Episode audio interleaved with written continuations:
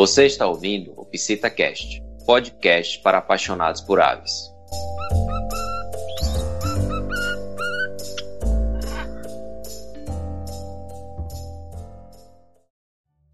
Olá, seja muito bem-vindo e muito bem-vinda ao PsitaCast. Eu sou Darlene Santiago e você está ouvindo o segundo episódio da série. Aqui vamos conversar sobre emergência veterinária. Infelizmente, acidentes podem acontecer e colocar a vida da sua ave pet em risco.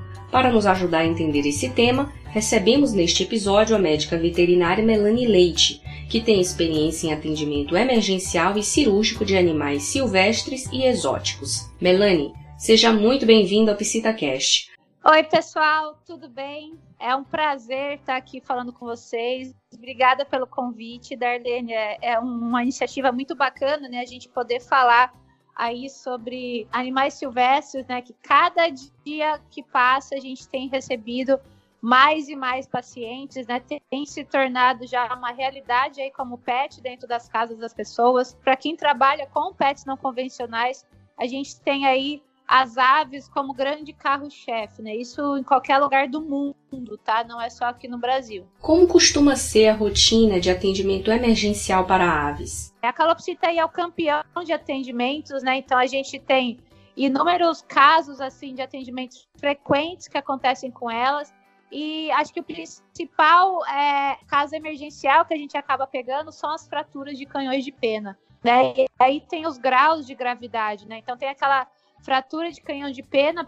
Quem não sabe, a pena ela sai de um canhão e esse canhão ele é repleto de sangue. E quando ocorre a fratura desse canhão de forma prematura, aquele sangramento ele se torna ativo, podendo levar a ave, a ave a óbito com facilidade, né? E a maioria das vezes a gente tem aí também uma associação de alguns erros de manejo clássicos, né? Como alimentação somente à base de sementes, mistura de sementes, o que dificulta mais ainda a coagulação desse acidente. Então a ave chega para mim numa situação já com perda de sangue bem importante, né? A gente tem aí 80 a 100 gramas de peso vivo de uma calopsita em média. Então ali é entre 0,8 a 1 ml de sangue é o máximo que ela conseguiria perder sem nenhum dano e elas chegam para a gente, às vezes, com muito mais que isso perdendo. Fora as questões respiratórias, né, as aves que sejam, chegam já numa situação com bastante falta de ar, também associada a várias outras doenças, enfim, mas acho que pensando numa situação emergencial, né, traumatológico, acho que o fratura de canhão de pena é o campeão. E qual é a causa desse tipo de fratura? Elas ocorrem naturalmente ou são consequência de algum tipo de descuido do tutor? Descuido. Na verdade, existe dois tipos de criação de aves hoje como pet, né? Aquela ave que fica em viveiro ou em gaiola, que ela não sai de forma alguma e onde não se corta as penas das asas, né? Aquela ave fica lá dentro do viveiro, na gaiola, enfim. E a outra criação é quando eles soltam as aves. Quando eles soltam as aves, algumas aves a gente tem aí que mantém ainda as penas das asas, né? Então elas voam dentro da casa, do apartamento, tudo bem.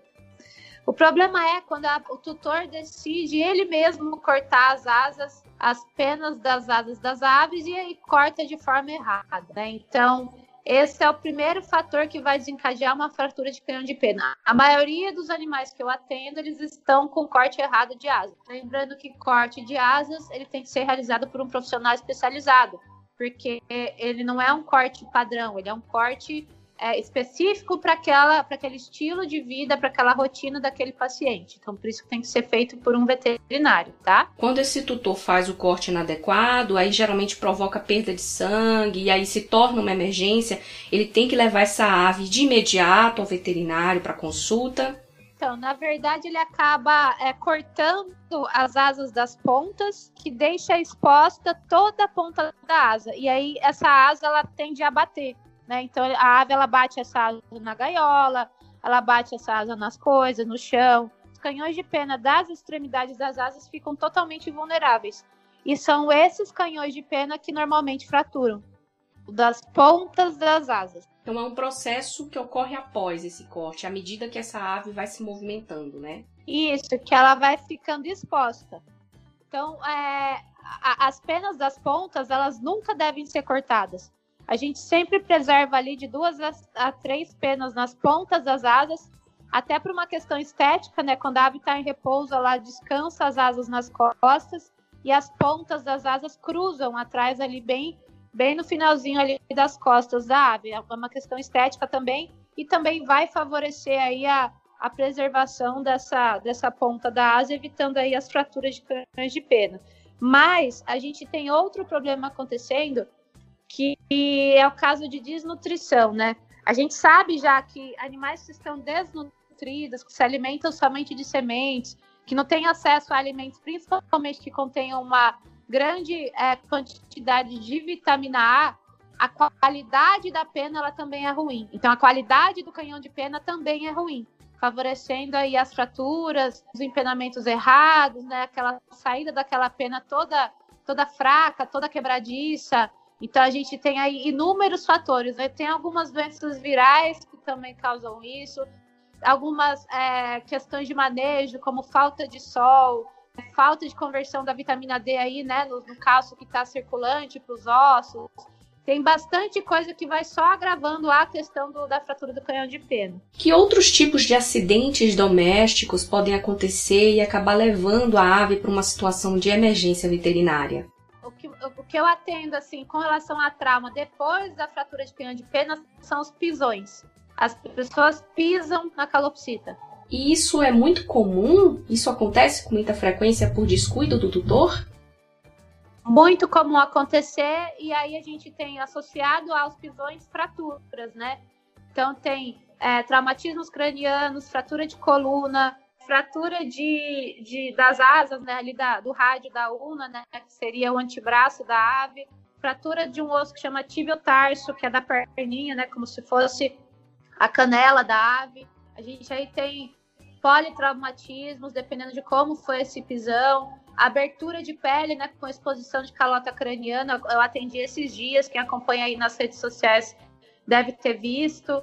Então, os pisões, eles têm acontecido. E com essa quarentena, Darlene, as pessoas têm ficado mais em casa. Então, tem acontecido do, duas situações. Mais acidentes com os animais, né? Então, a gente atendeu, por exemplo, uma chinchila que caiu no, no vaso sanitário, uma outra calopsita que caiu numa panela com água quente, situações que não aconteceriam se o tutor não estivesse em casa e também a observação melhor dos pacientes. Né? Então, o, tutor está em casa, ele observa mais o paciente, percebe que não está muito bem e aí trazem para atendimento. Então, a gente está tendo um aumento no número de atendimentos por esses dois motivos. E é interessante eu falar isso sobre observação, porque falando de calopsitas no geral, a gente tem que lembrar que a calopsita ela é presa na natureza.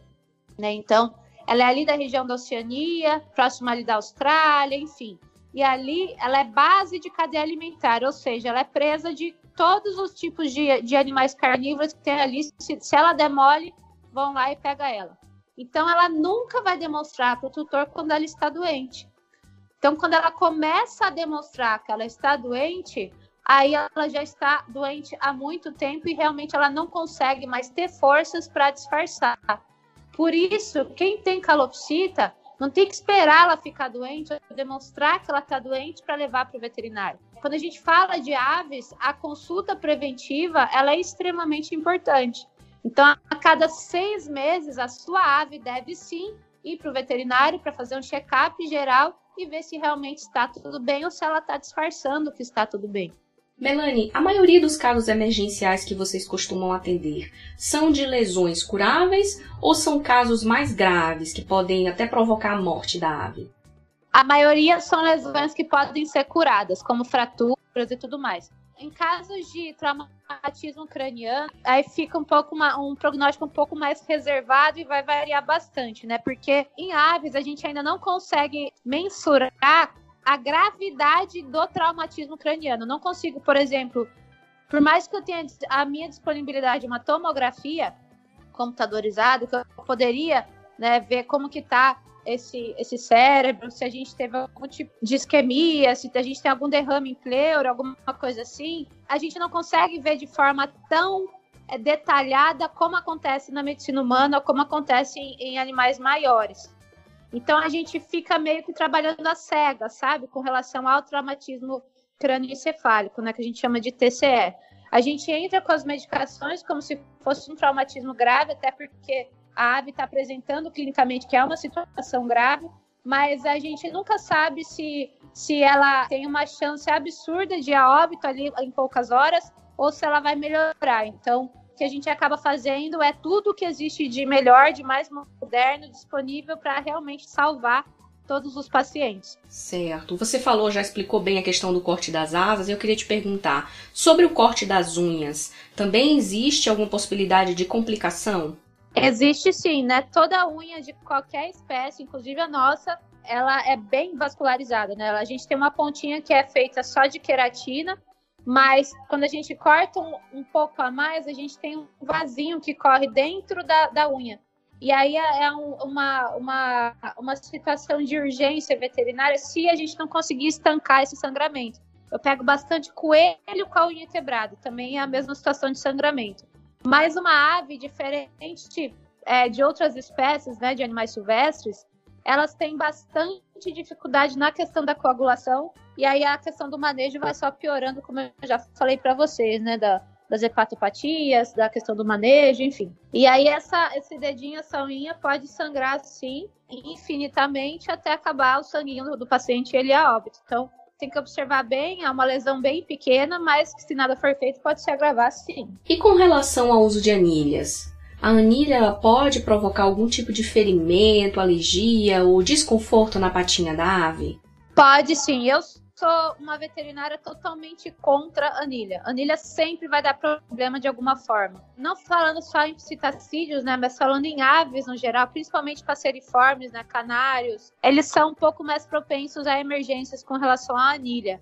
Mas a gente precisa de uma outra forma de identificação das aves. A anilha já foi mais do que comprovado que mais dá problema do que resolve alguma coisa. Ou então uma anilha que não fosse fechada, né? Só que aí a gente entra em questões legais, né? Que o pessoal acaba tentando contornar a situação legalizada das ah, tira a anilha de um, coloca em outro, aí a gente entra em outras questões, né? E se a gente pensar na questão do comportamento da ave, existe algum comportamento que pode causar acidentes, como por exemplo o pânico noturno? E se essa ave ela pode se machucar durante a noite dentro da gaiola? Pode sim. A gente tem aí uma, uma questão comportamental que você citou, né? Que é o terror noturno. Na verdade, a maioria das fraturas de canhões de pena ela acontece após um, um, episódio de terror noturno. São animais que, quando o proprietário acorda de manhã, vai lá é, acordar a ave, tá lá sangue para todo lado, né? Ele vem correndo pro hospital pra gente tentar salvar o bichinho, né? Mas é, acontece bastante. Acontece bastante de aves soltas, né? Baterem em ventilador, portas fecharem em cima da ave. Então, eu sou totalmente a favor da criação solta, né, de ave, de não se cortar as asas. Eu acho que a ave ela tem que voar mesmo, então tem que estar. Se você está disposto a ter uma ave, você, ou você tem um viveiro que ela consiga voar, ou você trabalha com essa ave solta dentro da sua casa, sempre sob supervisão. Avisar todo mundo do ambiente, tentar evitar a presença de ventiladores ou portas que são vasculantes, né, que abrem e fecham sozinha, correntes de vento também para essa porta não bater, avisar crianças e idosos do ambiente, né, que são os idosos são um pouco mais lentos e as crianças são muito rápidas, então a gente vai, vai acabar acontecendo acidentes nessas com esses dois, dois, tipos de, de pessoas e aí a gente tem que tomar bastante cuidado. E logo após um acidente, como que o tutor deve reagir? Você acha que o tutor precisa ter noções de primeiros socorros? Existe algo que esse tutor pode fazer para ajudar a ave de imediato? Com certeza. E tentar pressionar a região onde está sendo onde está acontecendo ali o sangramento, né, a hemorragia, e correr imediatamente para atendimento veterinário. Tentar pressionar e outra pessoa pega o carro e, e dirige, sabe? Eu chamo o Uber e não tira o dedo da onde está sangrando. Mas o tutor pode utilizar aquele pó hemostático para estancar o sangue logo após o acidente? Por mais que o tutor jogue o pozinho hemostático e pare de sangrar, ele tem que levar para o veterinário. Ah, parou de sangrar, não vou levar mais. Negativo, tem que levar para o veterinário. Para tentar entender o que, que aconteceu, o veterinário avaliar se, se existe a necessidade de um procedimento cirúrgico, né, uma microcirurgia, uma sutura, alguma coisa assim. Toda fratura de canhão de pena ela tem que ser é, avaliada, porque a gente retira né, o canhão que está fraturado, porque O canhão ele é uma abertura para o sistema do, do, do, do, animal, né? Como pode causar infecções. Alguns canhões de pena são diretamente ligados aos ossos. Então é uma situação que, que tem que levar no veterinário mesmo que o tutor consiga estancar o sangramento. E se a ave apresentar uma ferida de aparência bem simples, sem sangramento, mesmo assim precisa levar ao veterinário? Precisa tomar alguma medicação? Qualquer tipo de lesão na ave tem que levar para o veterinário. Qualquer tipo de machucado tem que levar para o veterinário, porque a ave ela sente dor, aquela região vai inflamar, aquela ave tem que ser medicada. E os animais, no geral, em, focos de dor no, no organismo deles, né, no corpinho deles, eles tendem a ficar bicando, a machucar ainda mais, porque ele quer que aquela dor passe. Então, ele acaba é, bicando aquela região e piorando ainda mais a situação. Melanie, existe algum momento do ano ou fase da vida da ave em que ela fica mais suscetível a sofrer acidentes ou se machucar?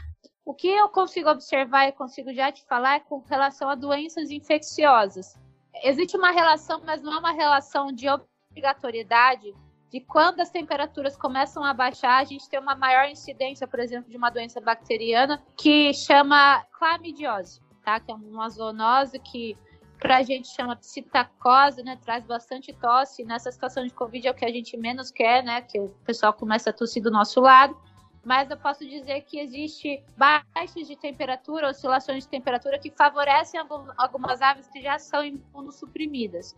Então a gente já pode pensar com relação à clamidiose, a micoplasmose também, né? Que, que acaba também acometendo as aves, principalmente o trato respiratório, causando aí rinólito, sinusite, podendo evoluir facilmente para pneumonias. Então, se fosse pensar assim sobre isso, acho que, que se fosse situações da vida, períodos da vida, acho que voltado ao clima né, voltado à, à, temperatura do ambiente oscilando, assim, acho que tem bastante. E em épocas de reprodução, né, as, a maioria das aves entra em reprodução ali próximo da primavera, de agosto para frente. Ela acaba entrando nessa época e acaba tendo também os problemas de retenção de ovo, que nada mais é, na maioria das vezes, uma questão de desnutrição, né? Baixa de cálcio, baixa de sol no manejo, então a gente tem aí outros problemas mas é disparado a questões infecciosas com relação ao frio. Melanie, a gente costuma ouvir que as aves conseguem esconder muito bem os sintomas de uma doença e quando elas manifestam já é tarde demais. Então eu queria entender que tipo de sintoma é um sinal de alerta de emergência veterinária, mas que pode passar despercebido pelo tutor. Um espirro, uma tosse é sinal grave de emergência? Antes disso, perda de peso. As pessoas têm que ter o costume de pesar suas aves. Antes da ave começar a espirrar, antes da ave começar a demonstrar qualquer sinal clínico, ela já vem perdendo peso. Então é interessante que as pessoas tenham aquelas balanças de precisão e existem vários puleiros que são vendidos hoje na internet. Você coloca o puleirinho ali em cima da balança, a ave vai lá fica no puleiro, você pesa a ave e aí faz a diferença do peso do puleiro, pelo menos aí umas duas vezes por semana pensando em calopsitas, né, a gente tem uma média de peso de 100 gramas, né, de calopsita. Se ela perder 10 gramas, não vai perceber essa oscilação e 10 gramas para quem pesa 100 gramas é muita coisa. É uma situação gravíssima e a gente não percebe. E antes dela apresentar qualquer outro sinal clínico, ela vai perder o peso. Perda progressiva de peso, você está pesando ela uma semana, ela está ali com seus 100 gramas. Você vai pesar ela dali quatro dias, ela está com 97. Aí na outra semana ela tá com 95. No final da outra semana ela tá com 94. Eu falei, não, peraí, né? Tem alguma coisa acontecendo, ela tá perdendo peso aqui, eu preciso levar ela correndo pro veterinário. E aí o próximo passo é ela começar a ficar com as penas bem eriçadas, ela ficar encorujada, e aí às vezes pode ser tarde demais. Geralmente os casos evoluem muito rápido também, né? Se a pessoa perder um dia, a emergência evolui e já coloca em risco a vida dessa ave, né? Isso, a ave ela tem um metabolismo muito rápido, tanto para o bem quanto para o mal. Então, de um dia para o outro, ela pode piorar ao ponto de ir a óbito, com certeza. Isso pensando numa doença infecciosa, tá? Não um trauma, um trauma é um pouco mais óbvio disso acontecer. Mas pensando numa doença infecciosa, sei lá, uma megabactéria, uma candidíase, uma salmonelose, uma listeriose, né, que são várias doenças aí que a gente acaba tendo contato, até a clamidiose, como eu já citei para vocês, de um dia para o outro ela pode ir a óbito com certeza. A ave parou de comer, a ave parou de comer, ela já começa a cair assim muito rápido, muito rápido mesmo. Entra num quadro de hipoglicemia muito rápido, então acaba dificultando bastante. Tem que correr com ela. Ela não vai melhorar sozinha, não existe isso.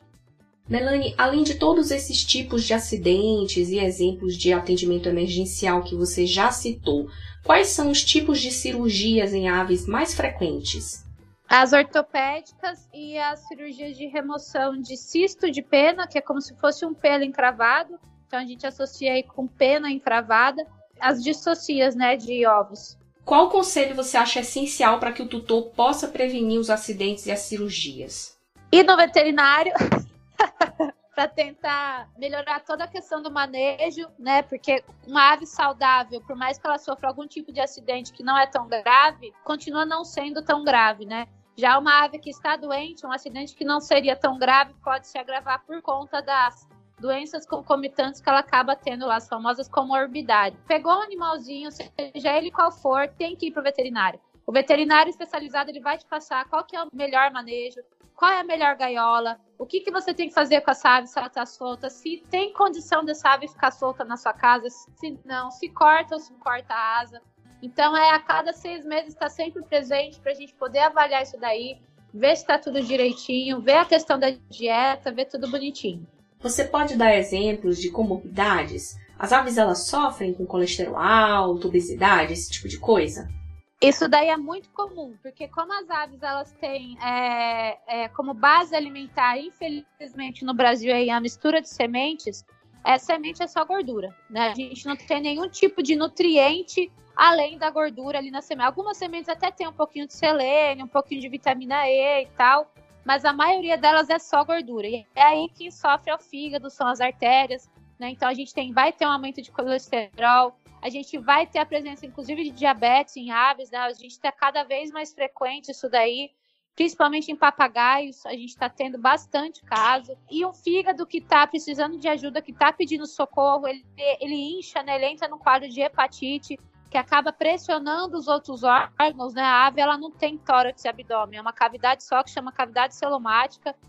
Imagina, um ambiente fechado em que um dos indivíduos começa a crescer demais, né? Inevitavelmente ele vai pressionando os outros órgãos. A gente tem um órgão que é muito importante, que está bem é, é, intimamente relacionado ao fígado nas aves, que é, são os rins, né? E a lesão renal ela é irreversível.